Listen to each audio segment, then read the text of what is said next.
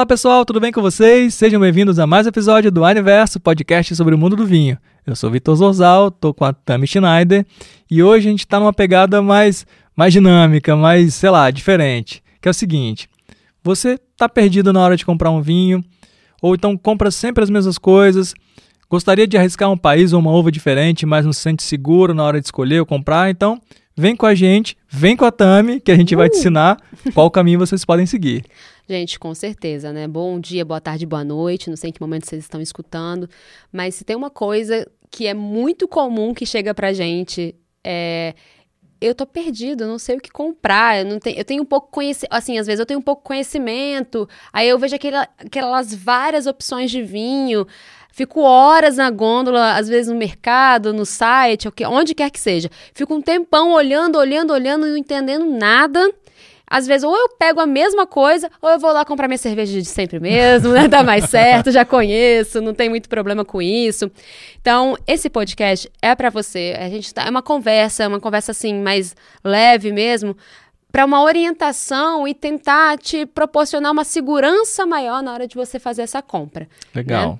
Ó, eu sou desse. Foi mal de cortar, mas eu já, já queria falar que eu sou desse tipo de pessoa que costuma consumir sempre a mesma coisa. Eu vou numa lanchonete, peço um sanduíche, eu gostei, eu vou repetir. Vou naquela pizzaria, pedir um sabor tal, curti, peço sempre aquele.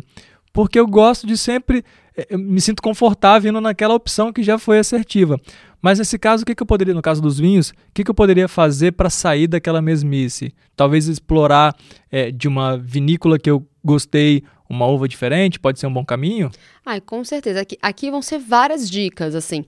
É claro, gente, quando você já conhece o seu paladar, tem isso também. Quando você já conhece o seu paladar e você já sabe o que você gosta, é muito mais fácil você se direcionar para comprar um vinho. Claro. Mas aí, imagina que um, uma caminhada de conquistas. Para você chegar naquela etapa que você já conhece o seu paladar e já sente seguro para comprar o seu vinho, pode ser às vezes o mesmo vinho, mas você já aprendeu que é aquele que você já passou por um processo. E outra, provavelmente vai errar nesse processo, né? Exato. Para você saber o que, que você gosta, você precisa passar pelo que você não gosta. Exatamente. Faz parte de, dessa caminhada aí. Então, assim, acontece. Mas aqui a gente está falando com quem tá falt... não tem muita segurança porque não tem muito conhecimento. Uhum. Aí, no final das contas, eu já estou chegando no final, né? Vou falar pela conclusão. na, na, verdade, tudo isso aqui é para é experimente, se, pro... se permita para você conhecer, para você entender e aí com mais e com mais assertividade. Legal. Mas enquanto isso não acontece, ou na verdade é o que acontece junto, né? Acontece concomitantemente. Para você desenvolver essa segurança, a gente tem umas dicas. Opa, vamos lá. E essas dicas, assim, para uma escolha mais assertiva. Primeira coisa, assim, sempre ter uma atenção ao rótulo. O rótulo traz muitas informações. Muitas informações. Onde foi produzido, é, o ano que foi aquela. A, que, o ano da colheita, a famosa safra, né? Que está uhum. escrito safra a região, o país. Às vezes o contrarótulo vem falando se teve passagem ou não teve passagem por barrica. Existem lojas, como as lojas da Wine, que quando você vai na loja, nas gondos, nos corredores, tem inclusive a própria ficha técnica ali. Sim. Né? Isso é muito importante. Inclusive, se você mora próximo a uma loja física, vá até ela. Nós temos aí 17 lojas hoje, né? Por enquanto. Então, por enquanto, 17 e contando, né? então, você vai ter uma loja mais próxima de você, fique atento a isso. Então você vai nessa, em lojas como as lojas da Wine, tem a própria ficha técnica ali que informa se passou ou não, ou qual que foi, ou o tempo que foi do amadurecimento. E tem umas tecnologias, tem umas máquinas que passam os vídeos, você pode tirar o vinho, degustar ali na hora, você pode pegar uma garrafa, escanear e ver uma informação, beleza. Mas no caso, se Quando a gente não, não tiver isso, e aí? Se não são tão legais quanto a Wine, e aí? O que, que fazer? Então, nesse caso, olhar o, olhar o rótulo é muito importante. Primeira coisa, assim, para eu falar, eu, eu para falar que eu acho que é muito, muito, muito importante, é que a maioria dos vinhos produzidos no mundo hoje são vinhos jovens, vinhos para serem consumidos rápido. O, o, mercado de vinho mudou, a tendência de vinho mudou. Hoje nós bebemos vinhos mais cotidianamente. É, são pou, pouquíssimos os vinhos no mundo que são vinhos de guarda. E quando eu falo vinho de guarda, gente, é 15 anos mais, Uhum. tá? Então, hoje os vinhos são vinhos classificados como os vinhos jovens, ou seja, são prontos para o consumo. Sim. E esses vinhos prontos para o consumo, eles estão ali, como a própria frase já fez ser entendida, para serem consumidos logo. Então imagina você andando num corredor de um mercado, tá, tá, tá, que não é a melhor forma de se manter, né? O vinho vai já estar geralmente vai estar na vertical, o vinho geralmente vai estar pegando luz o dia inteiro, por mais que geralmente nos mercados as luzes desses corredores são mais é, Concentradas ali, né? não, mas é mais amare... ali, mais, mais- é, e amarelinha, às vezes, Aham. mais baixa, assim. Mesmo com tudo isso, é luminosidade o tempo inteiro. É gente exposição. pegando a garrafa, é exposição. Exatamente. Aí você, estamos no ano de 2022. Aí você passa num corredor desse e olha que a safra é 2014. Do- nessas condições de exposição, de estar de tá guardado, não é da, da maneira mais adequada, né? E aí você, na sua cabeça, você falar, ih, vinho bom é vinho velho. Mito, né? Ó, o mito, que já falamos disso, temos episódios sobre os mitos no mundo, a mentira no mundo do vinho, né? Então, você olha e fala, vai falar, não, vou pegar esse aqui de do- 2022, vou pegar esse aqui de 2014, porque vinho bom é vinho velho, né? Aí eu falo que esse é- é um primeiro possível erro para você. A chance desse vinho estar desagradável, estar passado, oxidado, é muito grande Sim. nessas condições que eu a gente está falando para vocês aqui agora. Porque ele é um, como eu falei, a maioria dos vinhos hoje são vinhos jo- jovens para serem consumidos logo. Então, opte, quando você estiver nesses ambientes, para uma escolha mais rápida, opte por safras mais recentes. Né? Porque esses vinhos são vinhos para serem produzidos, consumidos em até quatro, em cinco anos, coloca aí, né? Ele tem aqui o seu auge é no segundo, terceiro ano e ele já vai decair a partir disso. Uhum. Então, se você está em 2022, opte por um vinho safra 2019, 2020, para você, você a chance de você acertar em relação ao padrão dele de qualidade é maior, Sim. porque ele foi feito para um consumo mais imediato. Legal. E a maioria, gente, a maioria esmagadora dos vinhos das gôndolas de mercado, de mercadinho de bairro ou de supermercado maior, né, são vinhos jovens para consumo imediato. Então já foge desse mito aí do vinho Já velho. vamos esquecer isso aí, né? Exatamente. Ah, mas ah, esse aqui tava em tal lugar, barrica tal, tal, tal. Beleza. Mas no geral, é uma diquinha para ser anotada. A segunda é para você ter uma segurança em relação à qualidade do vinho, a gente já falou isso também em outro momento, é ver se ele é um vinho de denominação de origem. Isso diz muito, né? Poxa, diz pra caramba. Então, se você tá na dúvida, ai, eu não conheço nada de vinho, mas aprendi que quando esse vinho tem uma denominação de origem registrada, ele passa por um controle de produção e qualidade maior. Legal. Então, isso vai te entregar um padrão, um padrão de qualidade, um rigor maior na produção. Então, mesmo que você não conheça muita coisa de vinho, saber que ele é de uma denominação de origem te dá uma segurança de padrão de qualidade. Fala umas Isso é siglas muito aí mais comuns que geralmente trazem essas denominações. DO, denominação de origem, DOCA, denominação de origem qualificada, IGP, ai meu Deus, tem IGT. várias. IGT, tem e, e por aí vai. Tem Então procurem essas siglas, que são as siglas dessas denominações de origem. Isso Na é uma certificação de que o vinho sofreu um processo, um terroir, um método, tudo certinho que o pessoal aposta e fala, ó, isso garante Ah, essa DOC, especificidade. DOC. Boa, boa. Olha, eu tava esquecendo do DOC. DOC, DOCA, É. DO, IGP e por aí vai. Que quando essas siglas aparecerem para vocês, vocês sabem que ela vai ter um rigor de produção maior. Legal. Então, por mais que você não conheça de vinho, você vai garantir pelo menos o padrão de qualidade Sim. ok?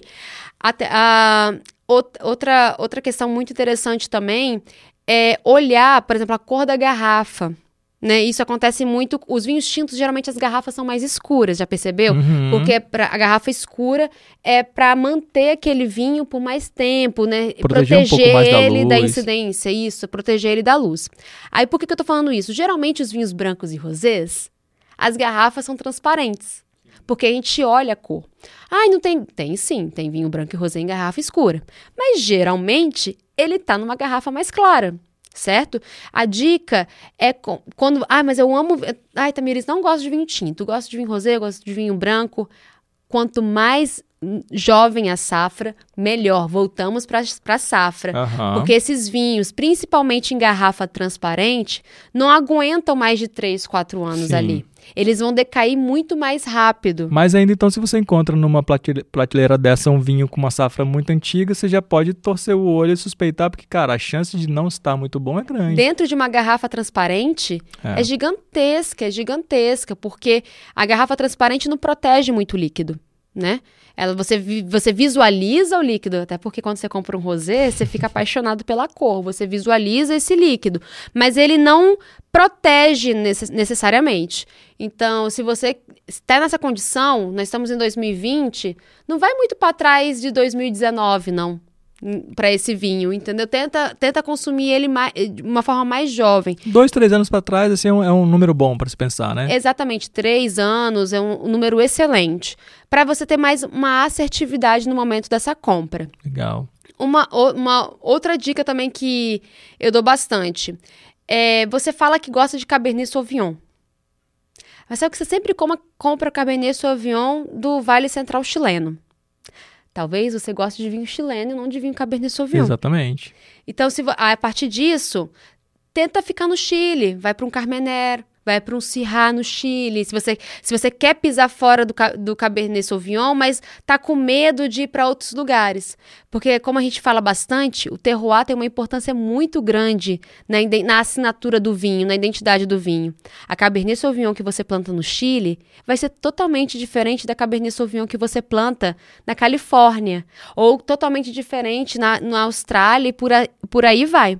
Então, se você tá ali, você gostou muito de um vinho de determinada região, de uma uva de determinada região, tenta ir para outras uvas por ali. Isso é Ou muito você tinha falado né? antes da gente começar a gravar, poxa, eu gostei muito de um vinho de determinada vinícola. Permaneça nessa vinícola, conheça a vinícola, mas vai para outro vinho, vai para outra linha. Exato. Porque a mesma vinícola tem várias linhas. Isso vai te dar mais segurança nesse momento de você ampliar o seu repertório. Na regra, é assim, a gente pega um parâmetro que pode ser. Os dois principais são o país e a uva. Então, você falou um, um, um Safra Cabernet. também, é. Safra também é muito bom, né? Mas, por exemplo, se a gente pegar ali. Ah, eu gosto muito, como você falou, de um chileno, um Cabernet. Cara, deixa eu continuar no Chile com Uhum. outras uvas. Ou outras vinícolas também Cabernet. E aí, se isso se mantém, esse padrão, você já tem indícios que ali você gosta. Aí você Padrão de experimenta. comparação. Exatamente, vai para um outro país Isso. agora. Se a Cabernet em outro país continua te agradando, grande chance de você ser muito fã de Cabernet. Exato. Isso é muito legal, porque você ou você pode ficar, olha, gostei daqui- desse vinho no Chile. Então, beleza, gostei do Cabernet Sauvignon aqui. Vou tentar ir na Syrah, vou tentar ir no Merlot, vou tentar ir numa Carmener, né? Bacana. Agora, se você quiser fazer essa, essa forma de comparação e de compreensão de outra maneira, opa, comprei um Cabernet Sauvignon, vou comprar um Cabernet Sauvignon de Mendonça agora. Você me fez lembrar de um almoço que eu fiz com os amigos meus. A gente separou uns vinhos e eles, eles só falavam pra mim, ai, Tami, eu gosto, eu gosto de Cabernet Sauvignon e eu comprei dois Cabernet Sauvignon. Falei, ah, legal.